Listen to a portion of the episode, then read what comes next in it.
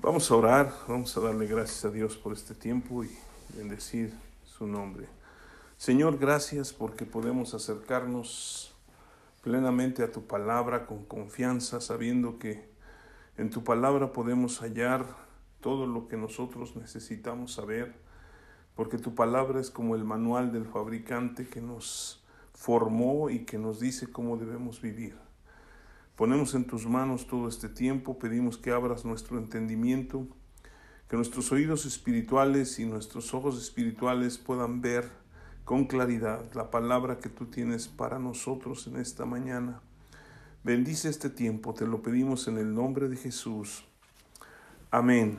Pues vamos a abrir nuestras Biblias en Romanos.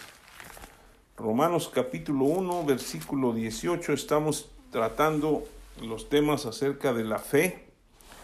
Y pues hemos estado hablando un poquito acerca de lo que es y la relación que tiene la fe con, con la, la, gracia. Y sobre todo porque hemos hablado de que Jesucristo es la gracia de Dios, es el Evangelio.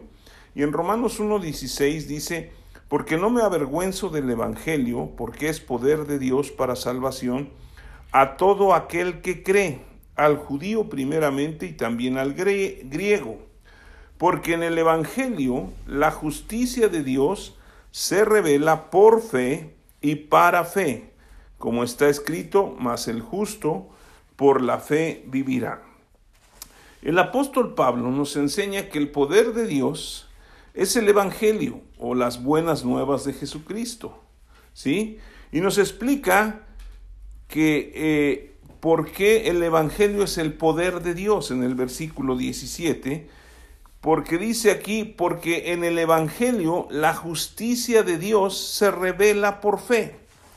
¿Sí? Entonces nosotros necesitamos recibir el Evangelio que nos enseña que somos justificados delante de Dios. ¿Sí? Porque muchas veces yo creo que en, en esta época o en, en la época que nos ha tocado vivir, a través de eh, este tiempo nos hemos dado cuenta y a veces no entendemos qué quiere decir justicia. ¿Por qué? Porque vemos tanta impunidad, vemos que eh, realmente no se cumplen las, las leyes o no se cumplen las cosas que se deben hacer. Y yo estaba buscando un poquito ahí en la Real Academia del de, el diccionario este, de la Real Academia Española, qué quiere decir justicia. Y dice, principio moral que lleva a dar a cada uno lo que corresponde o pertenece. ¿Sí? Podríamos ampliar esta, esta este, definición y a lo mejor cada uno de nosotros podría decir qué es lo que es la justicia, pero me pareció muy importante esto porque trae dos cosas muy importantes. La primera es dar a cada uno lo que le, le corresponde y la segunda es dar a cada uno lo que le pertenece. Entonces, cuando nosotros empezamos a hablar de justicia, y esto es lo que nos revela el Evangelio, nosotros muchas veces no entendemos porque hoy vivimos situaciones que, que no se cumplen en la justicia. Hoy eh, vivimos situaciones en que si uno presenta una demanda por alguna situación que, que este, no, no correspondía, normalmente no se hace justicia, se queda mucho en la impunidad. ¿sí? Y, y, la impunidad nos lleva a que no creamos en la justicia. Entonces, por lo mismo, cuando el Evangelio nos revela que nosotros hemos sido justificados delante de Dios, nos cuesta trabajo entender por qué, ¿sí? Y Dios es justo, ¿sí? ¿Por qué? Porque con Él no se quedan las cosas eh, de manera eh, injusta, vamos a decirlo así, o no se quedan sin castigo, ¿sí? Dios es justo y uno es, la justicia es uno de sus atributos y no hay manera de que delante de Dios quede uno impune. a través de la Biblia podemos entender y aprender que el pecado nos separa de Dios y que el pecado separó al hombre de Dios y esto provocó que hubiera un distanciamiento. Y Dios en su infinito amor siempre ha querido que el hombre regrese a la justicia de Dios. Pero en Romanos 6:23 dice que la paga del pecado es la muerte. ¿Sí? Y entonces cuando nosotros empezamos a entender lo que es el Evangelio y empezamos a entender que la justicia solamente la podemos recibir por fe, entonces nos cuesta trabajo entender que, solo por fe podemos alcanzar la, la salvación o podemos alcanzar la justificación. Y aquí nos enseña que el Dios ha demandado muerte del pecador. Entonces, la única manera en que nosotros podríamos ser justificados es que otro ocupara nuestro lugar y que se cumpliera así con toda la justicia de Dios. ¿Sí? ¿Por qué? Porque Dios es justo. ¿Sí? Muchas veces hemos oído esta expresión, si Dios es justo me tiene que perdonar, pero realmente Dios no nos va a perdonar porque Él es justo. Él va a perdonarnos cuando se cumpla con su justicia y cuando se haya completado su justicia. Entonces, en su infinito amor, Dios mismo envió a su Hijo Jesucristo y hemos hablado sobre eso. Jesucristo se identificó con nosotros. La semana pasada hablábamos de, Filipenses capítulo 2. Vamos a regresar ahí porque hay algo muy importante que hizo Jesús. Dice en el versículo 7, eh, perdón, desde el 5, haya pues en vosotros este sentir que hubo también en Cristo Jesús, el cual siendo en forma de Dios, no estimó el ser igual a Dios como cosa que aferrarse, sino que se despojó a sí mismo tomando forma de siervo, hecho semejante a los hombres. Y estando en la condición de hombre, se humilló a sí mismo, haciéndose obediente hasta la muerte y muerte de cruz, por lo cual también Dios le exaltó hasta lo sumo y le dio un nombre que es sobre todo nombre, para que en el nombre de Jesús se doble toda la rodilla de los que están en los cielos y en la tierra y debajo de la tierra, y toda lengua confiese que Jesucristo es el Señor, para la gloria de Dios Padre. Aquí la cuestión es que Jesucristo tomó nuestro lugar para completar la justicia de Dios, o para cumplir la justicia de Dios de que el pecado merece la muerte, Jesucristo vino y tomó nuestra, nuestro pecado, se identificó con nosotros y Él cargó todo el pecado del mundo, ¿sí? Y todos los pecados fueron puestos en la cruz en Él. ¿Sí? Jesucristo realmente tomó nuestro lugar para que nosotros pudiéramos ser justificados y que a nosotros no nos costara nada hacer la justicia de Dios, porque jamás la íbamos a completar. ¿Sí? Entonces, Jesucristo en, Mateo capítulo 5 eh, nos enseña a qué vino. ¿Sí? Mateo 5, si quieren ir allá, en el versículo, eh, Mateo 5, versículo 17. Estamos hablando de lo que es el sermón del monte, cuando Jesucristo les empezó a dar muchas enseñanzas. Incluso ahí en, el subtítulo dice Jesús y la ley. Y dice, no penséis que he venido para abrogar la ley o los profetas. No he venido para abrogar, sino para cumplir. Porque de cierto os digo que hasta que pasen el cielo y la tierra, ni una jota ni una tilde pasará de la ley hasta que todo se haya cumplido. De manera que cualquiera que quebrante uno de estos mandamientos muy pequeños y así enseñe a los hombres muy pequeños será llamado eh, eh, en, en, el reino de los cielos, mas cualquiera que los haga y los enseñe, éste será llamado grande en el reino de los cielos. Porque os digo que si vuestra justicia no fuere mayor que la de los escribas y fariseos, no entraréis en el reino de los cielos. Pero fundamentalmente lo que Jesucristo está diciendo es, no piensen que porque yo he venido a predicarles, a darles las buenas nuevas de que yo, de que Dios es el Padre, no va a haber algo que se tiene que pagar. No voy a abrogar la ley, no la voy a quitar. He venido a cumplirla. ¿Sí? Porque solo cumpliendo toda la ley, entonces podríamos ser librados de la ley. ¿De acuerdo? Entonces, también hay otro, otro versículo que es muy importante, que está en, ahí mismo en Mateo, en el capítulo 3.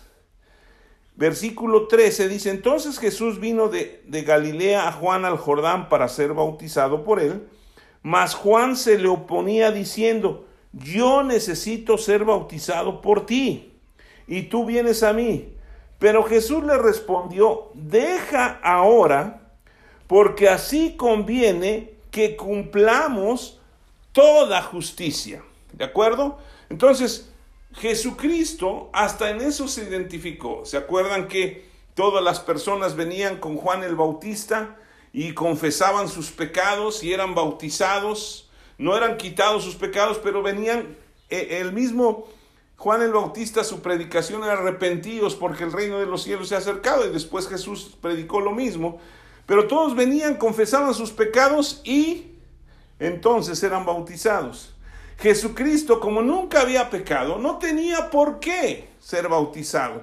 Pero como se identificó con nosotros, él dijo, y le dijo también a Juan el Bautista, deja ahora porque así conviene que cumplamos toda justicia. Entonces, Jesucristo no vino para abrogar la ley, sino para cumplirla, y al mismo tiempo, ¿sí? cumplió con toda justicia, ¿sí? Jesucristo cumplió la ley y también cumplió toda justicia y al hacer esto nos justificó delante de Dios y ahora nosotros somos la justicia de Dios en Jesucristo. ¿Por qué estoy hablando de esto? Porque necesitamos poner las bases firmes de lo que es la fe en el Evangelio de la Gracia. ¿sí? Porque el Evangelio nos revela la justicia de Dios por fe y para fe, como lo, lo veíamos en Romanos 1.17. Entonces, si Jesucristo no hubiera cumplido con toda justicia, entonces nosotros no tendríamos acceso ni confianza para estar ante el trono de Dios. Él abrió la puerta. Por eso cuando Jesucristo estaba en la cruz y cuando Él gritó, consumado es, en ese momento se rompió ¿sí? el velo que dividía el lugar santo del lugar santísimo, porque ahora por medio de él nosotros podíamos entrar a ese lugar. Ahora, nosotros ahora somos la justicia de Dios, porque Él nos justificó. No, nosotros no tenemos ningún mérito, es por su gracia que nosotros podemos entrar a la justicia de Dios y ahora nos convertimos en la justicia de Dios en Jesucristo. En 2 de Corintios capítulo 5 vamos a ver lo que dice ahí la escritura porque es muy importante. En el versículo 21 dice así: Al que no conoció pecado, por nosotros lo hizo pecado, para que nosotros fuésemos hechos justicia de Dios en él. O sea, Jesucristo jamás pecó, no conoció el pecado, pero él, Dios le hizo el pecado, le, hizo pecado, o sea, le cargó el pecado de todos nosotros a él, ¿sí? Entonces, ¿qué pasó en la cruz? Cuando Jesucristo estaba ahí en la cruz, de repente fueron eh, puestos todos los pecados del hombre, presentes, pasados, futuros, y de toda la humanidad cayeron sobre él, y de tal manera que Dios mismo se tuvo que dar la vuelta. Por eso Jesucristo, si se fijan, es, es una parte donde Jesucristo no llama Padre al Padre, sino es cuando Él dice, Dios mío, Dios mío, ¿por qué me has desamparado? Identificándose totalmente con nosotros como hombres, que no conocíamos a Dios como Padre, porque hasta ese momento nosotros todavía no podíamos tener el derecho de ser hijos. Y entonces Jesucristo se, se involucra y se, se identifica tanto con nosotros que cuando carga todo el pecado, lo único que dice es, Dios mío, Dios mío. En todas las partes donde hablaba Jesucristo con el Padre o con Dios, siempre decía Padre, cuando resucitó a, Lázaro, ¿sí? Que, estaban todos y, que les dijo, quiten la piedra, y, y él oró y dijo, Padre mío, yo sé que tú me escuchas. Y él empezó a hablar y todas las veces que Jesús se refería a Dios siempre le decía Padre. Pero es impresionante esto porque esa identidad que tuvo con nosotros cuando cargó todo el pecado del mundo, Él también entendió que no era hijo en ese momento, identificándose con nosotros. Y entonces nosotros, bueno, Él llama, Padre mío, digo, este, Dios mío, Dios mío, ¿por qué me has abandonado? Para que después, cuando Él termina todo y dice consumado es, ahora nos da el derecho de ser hijos de Dios. Y podemos clamar a Dios como hijos. Entonces, es muy importante que nosotros entendamos que somos la justicia de Dios. Ahora la justicia que cumplió Jesucristo nos pertenece a nosotros. Hablábamos en un principio que de acuerdo a la definición de la Real Academia Española, eh, eh, justicia es el principio moral que lleva a dar a cada uno lo que le corresponde o lo que le pertenece. Entonces estas dos partes se pueden clasificar o se pueden identificar con lo que Dios hizo a través de nosotros. No nos dio lo que merecíamos, porque nuestra, lo que merecíamos era la muerte, ¿sí? Por haber pecado. Y eso se llama misericordia. Siempre hemos dicho que la misericordia es que Dios no nos da lo que merecemos, sino que Él nos dio su gracia nos da lo que no merecemos. Pero el gran problema de no entender bien la gracia, y, por eso el, Evangelio eh, nos revela la justicia de Dios por fe y para fe, para que entendamos que nos pertenece ahora como justificados delante de Dios. Entonces, si nosotros ya hemos sido justificados delante de Dios, nos pertenece la justicia de Dios, somos, como lo leíamos aquí en el versículo 21, dice, al que no conoció pecado, por nosotros se hizo pecado, para que ahora nosotros, ¿sí? Nos identifiquemos y seamos hechos la justicia de Dios en él. Jesucristo se identificó, la semana pasada hablábamos de cómo tenemos que identificarnos con Él, creer bien para vivir bien, ¿sí? Entonces nosotros tenemos que identificarnos como Él se identificó con nosotros. Pero ahora Él ya nos justificó, entonces tenemos que ser la justicia de Dios en Él. Y nosotros tenemos esta bendición ahora para poderla compartir. Esas son las buenas nuevas. Si ustedes se fijan, a través de la escritura, Jesucristo cuando hablaba con la gente, nunca les habló de su pecado. ¿Sí? Siempre les hablaba de las cosas de Dios, exceptuando a la mujer samaritana, que después de que él tuvo un diálogo con ella, le dijo que ella bien había dicho porque cinco maridos había tenido y el que estaba con ella no era suyo. Pero si nos damos cuenta, cuando llevaron a la mujer que encontraron en adulterio, se la llevaron a Jesucristo, ¿sí? La querían apedrear y todo el mundo quería apedrearla y Jesucristo pues dijo, si alguno está libre de pecado, tire la primera piedra. Pero cuando ya se fueron todos, Jesucristo no fue con la mujer y le dijo, oye pecador, arrepiéntete. El mensaje de Dios fue, ¿dónde están los que te condenan? Ninguno te condenó, no, ni yo te condeno. Vete y no peques más. ¿Sí?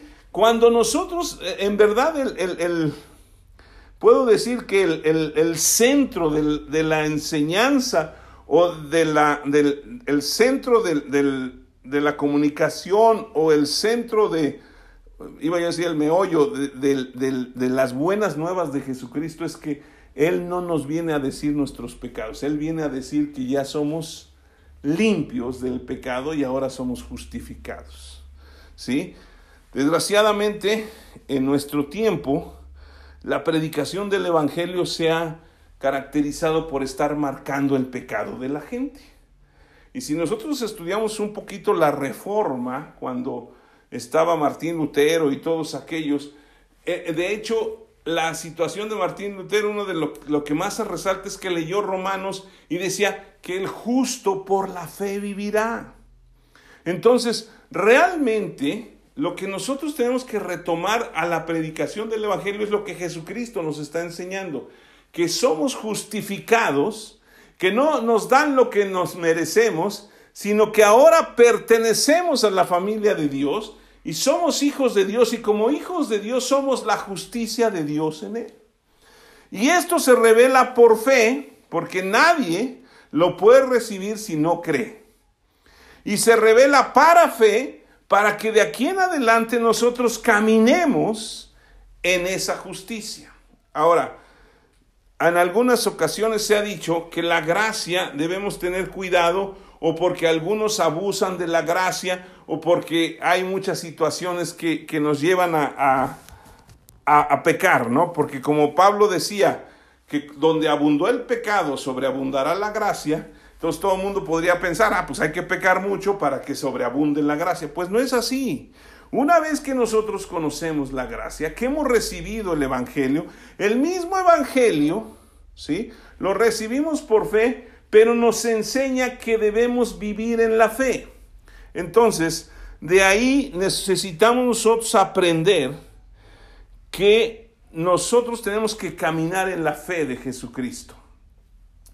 Santiago, vamos ahí a Santiago, nos enseña algunas cosas que son aparentemente muy fuertes, porque contrastan mucho con, con, este, la forma de enseñar de Pablo en un momento dado, aunque Pablo pues, era muy tierno y todo, Santiago era un poquito más duro, pero vemos en el capítulo 2, en el versículo 14, que en mi Biblia dice un subtítulo, la fe, el subtítulo dice, la fe sin obras es muerta. Y entonces Pablo nos enseña, digo, eh, Santiago nos enseña, dice, hermanos míos, ¿de qué aprovechará si alguno dice que tiene fe y no tiene obras? ¿Podrá la fe salvarle?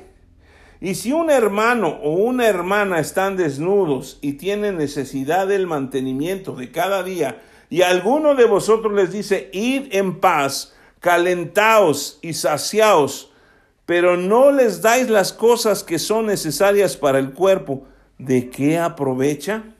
Así también la fe, si no tiene obras, está muerta en sí mismo. Ahora, vamos a explicar un poquito más y en esto vamos a abundar mucho más. De hecho, la próxima semana vamos a hablar acerca de las obras de la fe. Pero aquí vamos a explicar porque se malentiende que si predicamos que nosotros somos justificados delante de Dios por fe y no por obras, entonces ¿por qué Santiago dice que la fe tiene que tener obras?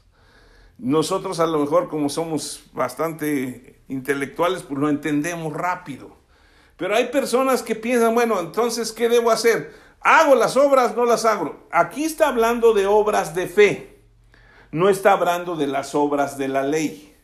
¿Se acuerdan que la ley tenía, su característica principal es el que eh, recibe estas cosas, tiene que vivir y hacer estas cosas.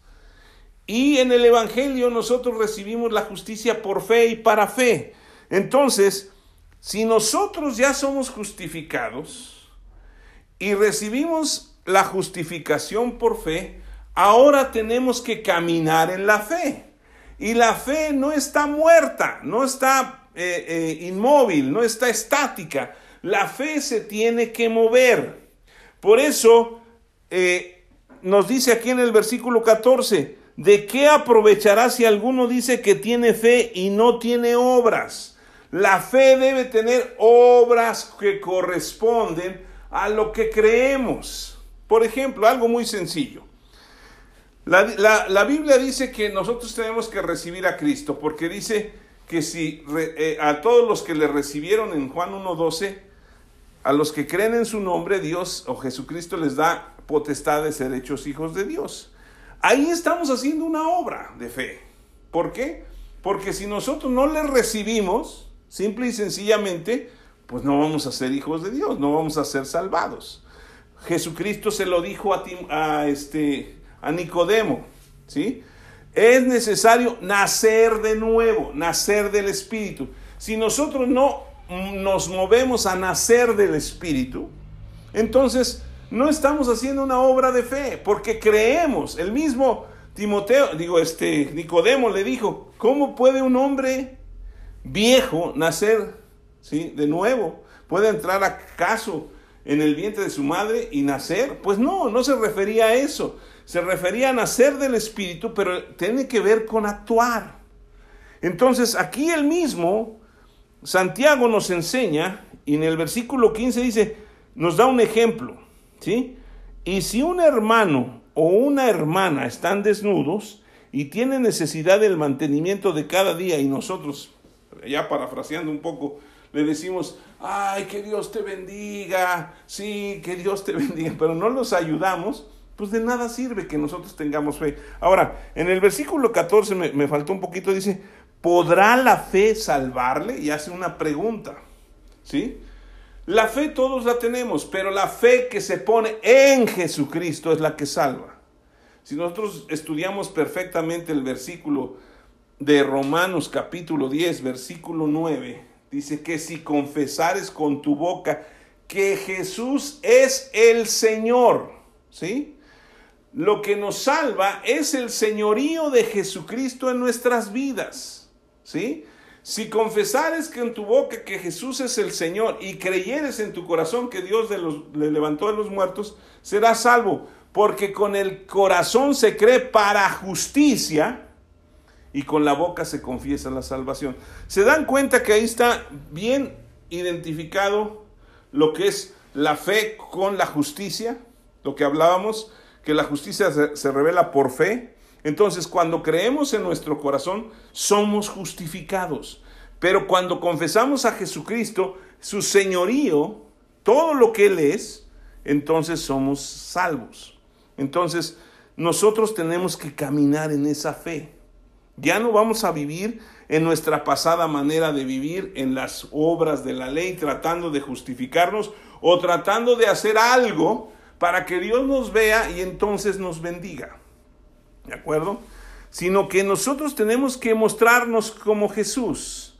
Cuando alguien se le acercaba a Jesús, él siempre cubría esas necesidades de las personas. Lo hacía sobrenaturalmente y nosotros podemos hacerlo también con los bienes que tenemos. Por eso aquí dice, así también la fe sin obras, versículo 17. Bueno, el 16 dice, y si alguno de vosotros le dice, id en paz, caliéntate, sáciate, pero no le das las cosas que son necesarias para el cuerpo, ¿de qué aprovecha? En este tiempo que estamos viviendo de aislamiento, ¿sí? En donde eh, es impresionante, pero estaba ah, ah, identificando y alguien se puso a analizar y yo vi en alguna noticia que, por ejemplo, en China bajó una cantidad impresionante los niveles de, de, este, de contaminación y las aves están regresando y en otros lugares, bueno, en, en Venecia, que siempre está horrible, ahorita como no están pasando los, los barcos ni todo eso, que los, o sea, lo que lleva el transporte a la gente, hasta los, está tan claro que todo ya se bajó, los sedimentos ya se bajaron, que hasta ahora ya hasta los peces se ven. Entonces, de alguna otra manera, esto, pues sí está perjudicándonos a nosotros, el aislamiento, pero está limpiando ciertas cosas en la, sociedad. Pero aquí hay algo importante. Ahorita que estamos nosotros en aislamiento, alguien decía, ¿por qué no te fijas en alguna persona que vive al día y que no puede salir porque está en aislamiento? ¿Por qué si tú tienes algo que vas a tirar o, o que ya no vas a comer o que ya no puedas usar, ¿por qué no se la rimas para que él también tenga con qué saciarse? Esas son obras de fe, aun cuando no seamos creyentes pero son obras de fe. Entonces, por eso Santiago dice, así también la fe, si no tiene obras, es muerta en sí mismo. Pero dirá alguno, tú tienes fe y yo tengo obras, muéstrame tu fe sin tus obras y yo te mostraré mi fe por mis obras. Entonces, la característica fundamental de ser la luz del mundo, como Jesucristo lo fue, y nos dijo que nosotros ahora éramos la luz del mundo, es que la luz se ve. Entonces, si nosotros decimos que tenemos fe, ¿cómo vamos a ver la fe si no es tangible? O sea, no se, no se palpa. Pero la fe se puede ver con las acciones que nosotros realizamos a través de la fe, ¿sí? Y también por lo que hablamos, ¿sí? Hay muchas cosas en la escritura y eso por eso lo voy a extender mucho más la próxima semana acerca de esto, porque después viene eh, este eh, Santiago habla de la lengua. Lo que hablamos también es muy poderoso e importante y tiene que ver con la fe, con lo que creemos. Normalmente hablamos cosas, cuando estamos bien, bendecimos. Y cuando no nos va muy bien, maldecimos. O sea, decimos las cosas malas. Entonces todo eso lo atraemos nosotros. Entonces, para que nuestra fe se vea, nosotros debemos comportarnos de acuerdo a lo que dice la escritura. O sea, no vamos a ser unos santos mochos de que, ay, no, yo me espanto de todo. No, simple y sencillamente tenemos que hacer que la fe se convierta en nuestro estilo de vida. ¿Sí? Vemos a alguien con necesidad y si podemos suplirle, darlo, que eso es muy importante. Si no lo hacemos, entonces ¿de qué sirve que digamos tenemos fe? ¿Sí? Muchas ocasiones nosotros decimos, oye, este, estás en necesidad, voy a orar por ti. Pero el orar por ti también implica que yo pueda, si tengo los recursos, ayudarte a ti, ¿sí? Y como le decía, en este tiempo de aislamiento, este, pues la situación se está cerrando. Alguien dijo, pues miren cómo, cómo nos va a los mexicanos.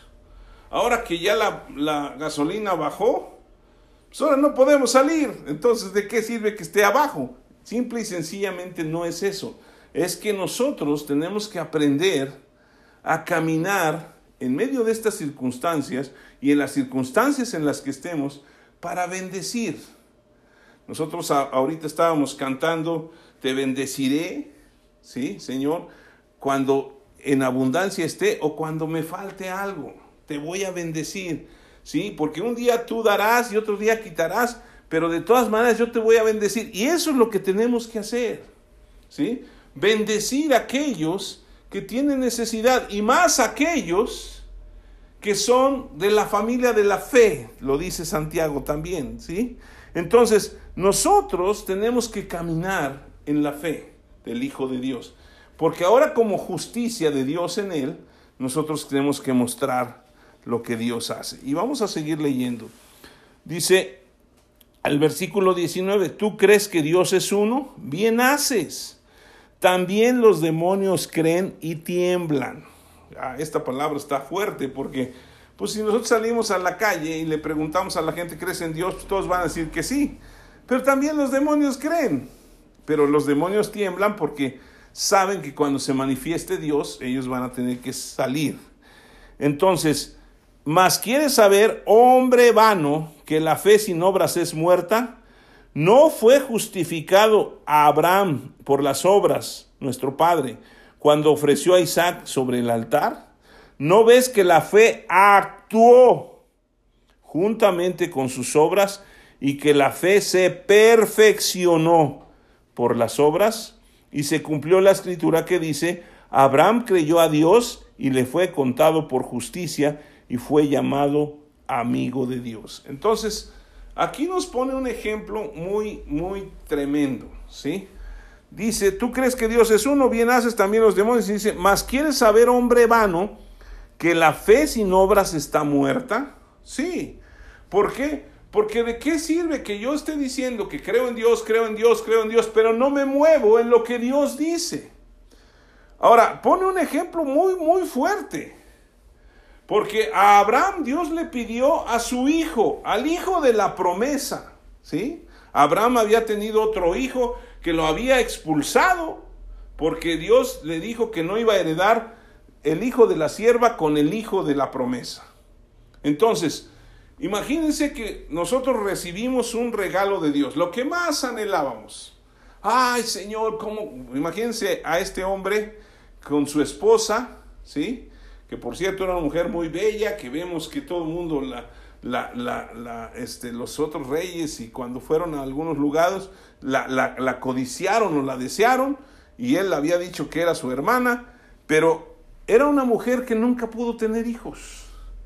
Y yo estoy seguro que Abraham la amaba con todo su corazón. Y algo había en el corazón de Abraham que decía, ay, si yo pudiera tener un hijo. Y Dios le promete al hijo. Y después de muchos años, lo tiene.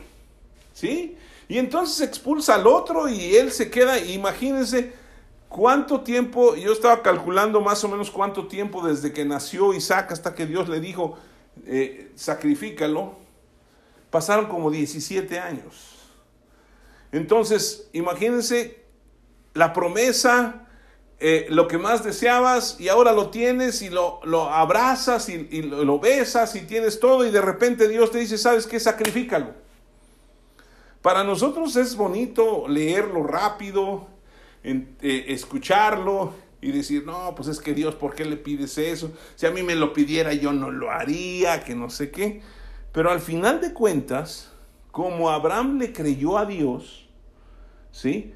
Actuó en esa fe.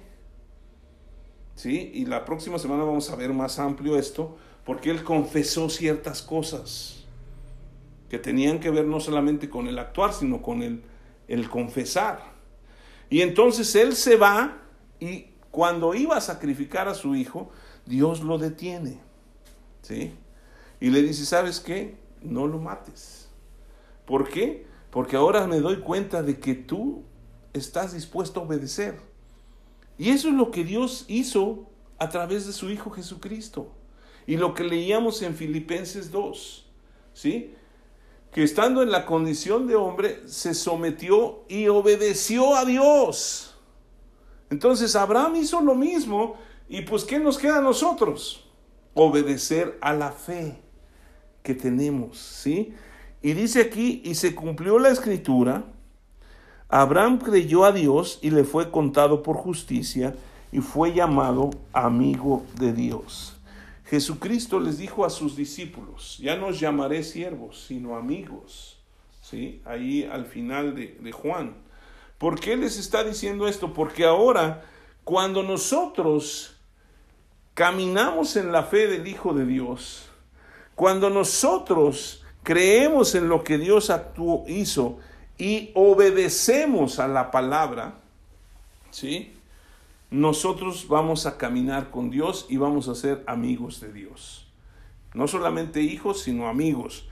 Y es muy importante que nosotros entendamos que cuando nosotros somos justificados por fe, eso nos vuelve personas de fe. Por eso es justificados por fe y para fe. Y ahora como justificados por fe, necesitamos caminar en la fe. Ya no en lo que nosotros pensamos, ya no en los, lo que nosotros eh, consideramos que es correcto o no es correcto, porque la justicia de Dios es perfecta y ahora nos pertenece, pero si no conocemos la justicia de Dios, que es perfecta, entonces no vamos a tomar lo que nos pertenece. Y al no tomar lo que nos pertenece, nosotros caemos nuevamente en situaciones religiosas, ¿sí? Que decimos que se haga, pero no hacemos. O sabemos que se debe hacer y no hacemos. Por eso eh, el mismo Santiago le dice, dice aquí, más quieres saber, hombre hermano, que la fe sin obras está muerta, versículo 20, no fue justificado por las obras Abraham nuestro padre cuando ofreció a su hijo Isaac sobre el altar? ¿No ves que la fe actuó juntamente con las obras y que la fe se perfeccionó por las obras? Cuando nosotros decimos que caminamos o, o vivimos por fe, tenemos que actuar. Nuestras obras tienen que ser similares a lo que estamos hablando, a lo que estamos diciendo. ¿Sí? Por eso empieza, ¿sabes qué? Si tú ves a una persona que está sufriendo y no le ayudas y no le das lo que necesita y nomás le dices vete en paz, caliéntate y aliméntate y no le das nada, entonces tu obra no sirve, digo tu fe, está muerta. La fe viva es la que actúa, la que siempre se está moviendo. Entonces yo quería considerar esto porque es muy importante y vamos a hablarlo más adelante más ampliamente. Pero también yo quiero hablarles un poquito respecto a que esa fe que Dios nos ha dado, esa justificación que ahora tenemos por la fe, nos tiene que llevar a que nosotros dejemos de tener temor. ¿Sí? Las circunstancias que estamos viviendo, y esto es un poquito aparte de lo que hemos estado hablando, pero sí lo quería considerar, estamos viviendo situaciones muy difíciles, ¿sí? Eh, ayer yo salí a comprar algunas cosas para, para el mantenimiento de, nuestra familia. El, el, detalle está en que todo el mundo, en todo, más bien en casi todo el mundo, todo está detenido. Y yo dije, bueno, pues voy a, ordenarme porque según lo que habían dicho era que iban a dejar entrar a la gente por turnos y que había que lavarse las manos o limpiarse con, con este alcohol en gel. Cuando yo llegué a la tienda me echaron alcohol en gel, pero entraron cantidades impresionantes de gente. Y entraron también muchos viejitos, que se supone que son los más vulnerables. Y me di cuenta que la gente no está entendiendo nada de lo que está sucediendo. ¿Sí? Y todo el mundo comprando o haciendo lo que tiene que hacer, porque eso, es, eso no es harina de mi costal, por decirlo así, pero al final de cuentas no estamos dimensionando lo que está pasando. Ahora, sí hay otras personas, porque están los otros extremos, los que no creen nada de lo que está sucediendo y los que están creyendo que ya estamos en la ruina. ¿Sí? Entonces, esto provoca miedo, provoca temor. Y yo quiero considerar algunas escrituras que Dios ha puesto en mi corazón para que las comparta para que entendamos que nosotros estamos guardados por medio de la fe en Jesucristo. En segunda de Timoteo capítulo 1, si quieren ir ahí atrásito de Santiago, en el versículo 7 dice la palabra de Dios, está hablando Pablo a Timoteo y le dice, porque no nos ha dado Dios espíritu de cobardía, sino de poder, de amor y de dominio propio. O sea, el Espíritu Santo que está en nosotros, ¿sí? No es un espíritu que hemos recibido para que seamos cobardes, para que tengamos miedo, para que estemos sufriendo, ay, me voy a morir y que no sé qué. Al final de cuentas, estábamos platicando con una persona y decía, pues, ¿qué, qué, qué, qué va a pasar? Al final de cuentas, lo que, la conclusión que llegábamos es, Dios tuvo un día destinado para que tú nacieras él tiene un día destinado para que mueras, ¿o no? Y nada se mueve si no es la voluntad de Dios. Entonces nuestros días están contados por Dios, no por lo que suceda en el mundo. Entonces por eso no debemos tener temor. Pero dice que nosotros no hemos recibido, ¿sí? Un espíritu de temor o de cobardía, sino de poder, de amor y de dominio propio. El poder, ya hablamos que el poder de Dios es el Evangelio, el amor que Dios derramó sobre nosotros y el dominio propio. Nosotros tenemos que ser sabios y entendidos y tenemos que considerar. Nosotros por eso paramos las reuniones que tenemos aquí todos juntos. Ahorita nada más estamos tres, pero fundamentalmente es porque tenemos que hacer caso a las indicaciones que nos están dando la Secretaría de Salud. Y eso no está por demás. No es que no creamos en Dios. Es que estamos siendo personas que pueden aplicar el dominio propio. Y eso es lo que debemos hacer. Otra escritura que debemos considerar está en Romanos capítulo 8. Romanos capítulo 8, que es una de las escrituras que a mí me encantan. Romanos 8, versículo 31 Dice así. Dice, ¿qué pues diremos a esto? Si Dios es por nosotros, ¿quién contra nosotros? ¿Sí? Si Dios está con nosotros, si nosotros hemos recibido a Cristo y hemos sido declarados como hijos de Dios y hemos sido justificados y somos la justicia de Dios en Él, nosotros estamos del lado del vencedor por decirlo así. ¿Sí? Nosotros somos hijos de Dios y como hijos de Dios tenemos a Dios de nuestro lado y no tenemos por qué tener temor, porque mayor es el que está en nosotros que el que está en el mundo. Y si Dios es por nosotros, ¿quién contra nosotros? Esto es muy importante, no importan las plagas, no importan los virus, no importa lo que haya. Al final de cuentas, si usted y yo llegáramos a enfermar y a morir por el COVID-19, ¿sí? Nos vamos a ir a la presencia de Dios, es su promesa. Pero también podemos declarar la promesa de que Jesucristo llevó todas nuestras dolencias y todas nuestras enfermedades en la cruz y que por su llaga fuimos curados. Entonces, yo veo a través de lo que está sucediendo en el mundo que las personas que ejercen dominio propio y actúan de acuerdo a lo las instrucciones que se les están dando, pues están saliendo adelante y están siendo sanos. Entonces, simple y sencillamente, tenemos que aprender que nosotros tenemos que vivir de acuerdo a esa, ese espíritu que Dios nos ha dado. Romanos capítulo 8, versículo 15, dice, pues no habéis recibido el espíritu de esclavitud para estar otra vez en temor, sino que habéis recibido el espíritu de adopción por el cual clamamos Abba Padre, ¿sí? El Espíritu da testimonio, mismo da testimonio a nuestro espíritu de que somos hijos de Dios. Entonces nosotros no hemos recibido un espíritu de esclavitud para que estemos otra vez en temor. Cuando nosotros no éramos creyentes, cuando no habíamos conocido a Cristo, o nosotros podíamos vivir en ese miedo, en ese temor.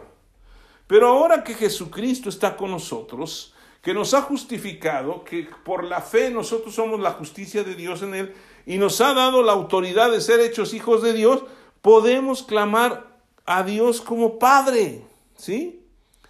Pero no tenemos por qué estar en esclavitud del temor. La gente se está refugiando en el temor, ¿sí? Y esto es muy peligroso porque el temor puede acabar con las personas.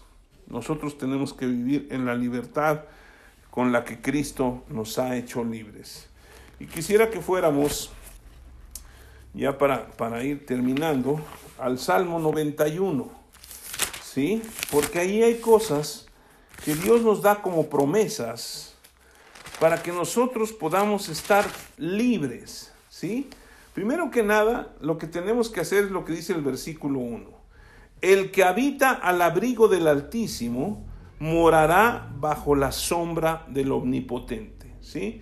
Nosotros tenemos, ¿cómo podríamos este, ejemplificar estas cosas? ¿sí? Eh, yo estaba viendo en un lugar donde hubo un derramamiento de petróleo importante y muchas aves estaban muriendo y alcanzó una, una, una este, granja donde había muchas gallinas se, sacaron una foto que fue muy significativa porque estaba una gallina eh, protegiendo a sus polluelos en, bajo sus alas, ¿no? Y cuando terminó ese derramamiento, los salieron los pollitos y, la gallina sí estaba toda bien, casi muriendo por, por tanto, tanto petróleo, pero los pollitos estaban protegidos, estaban limpios, ¿sí? Entonces, me llamó mucho la atención porque es, es como habitar al abrigo del, del Señor, estar bajo sus alas, estar protegido, ¿sí? Y luego dice, diré yo al Señor, esperanza mía, castillo mío, mi Dios en quien confiaré. La Biblia dice que los que confían en el Señor no serán avergonzados.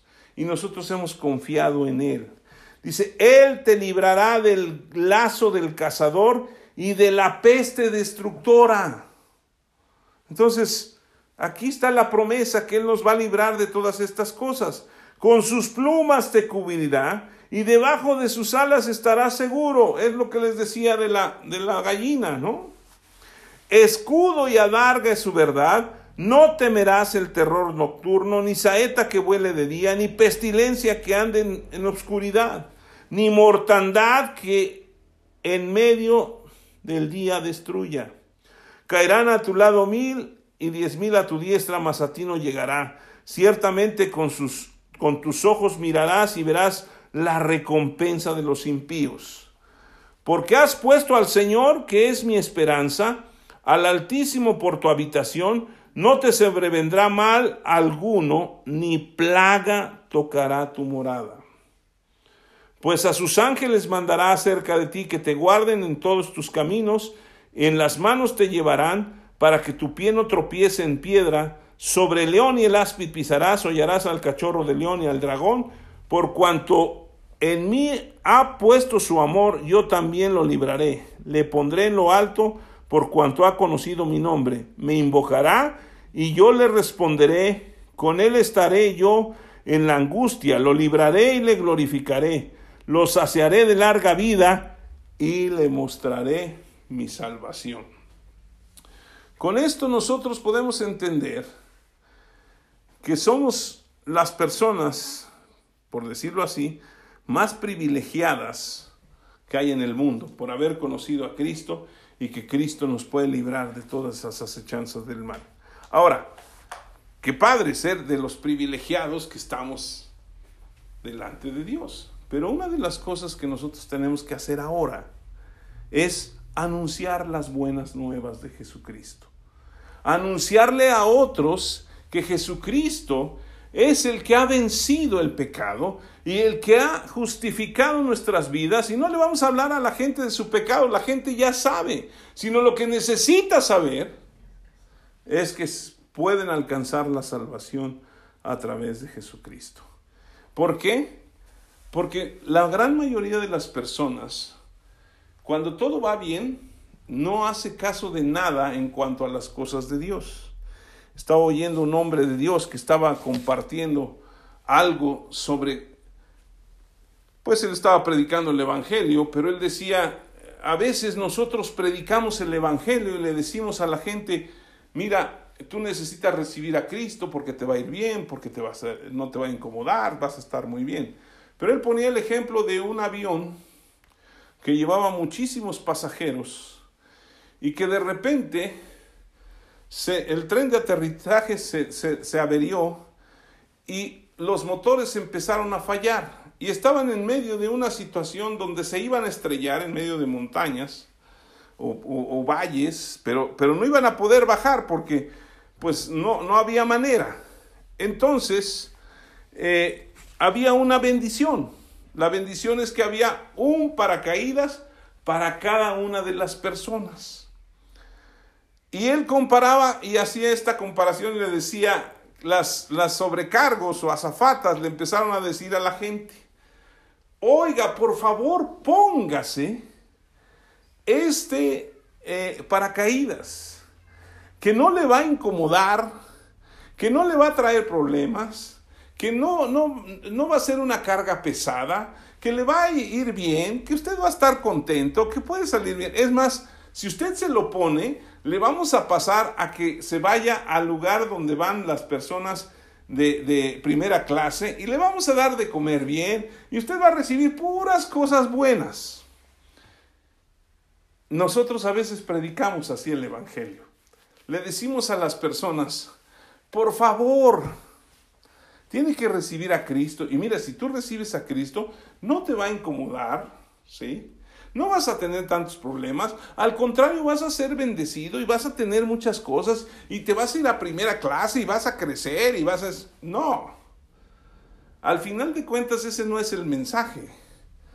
Ese avión va directito a ser destruido y todos pueden morir. O sea, aun cuando les digas que no, que va a ser un viaje a todo dar. Entonces, lo que va a decir la, la zafata va a decir, póngase el paracaídas, sí le va a incomodar, sí va usted a tener que dejar sus cosas, sí va usted, pero va a estar salvo. No se va a estrellar. ¿Usted qué haría? ¿Lo tomaría o no? Entonces dejemos de predicarle. Hoy en día la gente está eh, muy sensible a las cosas de Dios. Y quiero terminar con una historia que leí, que es verdadera. En uno de los países donde las cosas están muy duras y están muriendo muchas personas, que es en Italia, un pastor de 75 años llegó con el coronavirus a un hospital. y empezó a predicarles. Y la gran mayoría de los médicos ateos estaban ya desesperados porque ya no sabían qué hacer y no sabían qué hacer. Pero el hombre, a pesar de que estaba enfermo, de las complicaciones de la edad y de que tenía el coronavirus, seguía leyéndoles la palabra de Dios. Y en medio de todas estas cosas que estaban sucediendo, un médico está narrando y dice, yo no sé, ya no me acuerdo cuándo fue la última vez que comí, ya no me acuerdo cuándo fue la última vez que dormí, lo único que sé es que lo que quiero es ayudar a la gente y sacarla de aquí. Yo sé, dice, hemos perdido a dos compañeros nuestros, pero no tenemos tanta capacidad para ayudar y queremos ayudar. Dice, y los tiempos más tremendos que hemos vivido, en los pocos minutos que tenemos, que podemos estar quietos, nos hemos dado la tarea de ir a oír lo que este pastor está leyendo de la Biblia. Y hemos encontrado la paz. Y como nosotros que tenemos todo el conocimiento, que hemos sido personas que aprendimos la, la ciencia, llegamos al punto donde ya no podemos hacer nada y aceptamos a Jesucristo entendiendo que solo Dios podía hacer algo. Yo no sé si voy a seguir viviendo o no, pero quiero decirles que ha sido lo más maravilloso que yo he encontrado en medio de esta crisis. Por fin encontré la paz. Y ahí termina esa historia de ese hombre que es verídica y vemos que hoy en día la gente está sensible. Aún los que quieren ayudar a otros no saben cómo. Pero aquí está la respuesta. Jesucristo es la respuesta. Jesucristo no es un paracaídas. Jesucristo es la vida. Y si nosotros predicamos a Cristo, estamos predicando la vida en medio de cualquier circunstancia. Aun cuando las personas murieran, van a la vida eterna. Porque si no, van a ir a la destrucción total.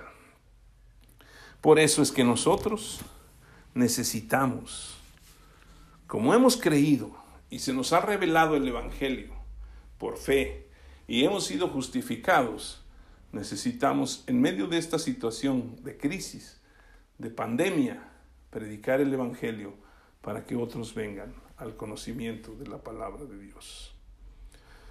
Señor, te damos gracias por tu palabra, porque no solamente nos enseña, sino que nos reta a vivir conforme a tu voluntad. Y sabemos que tu voluntad es lo mejor que podemos vivir y en lo que podemos estar.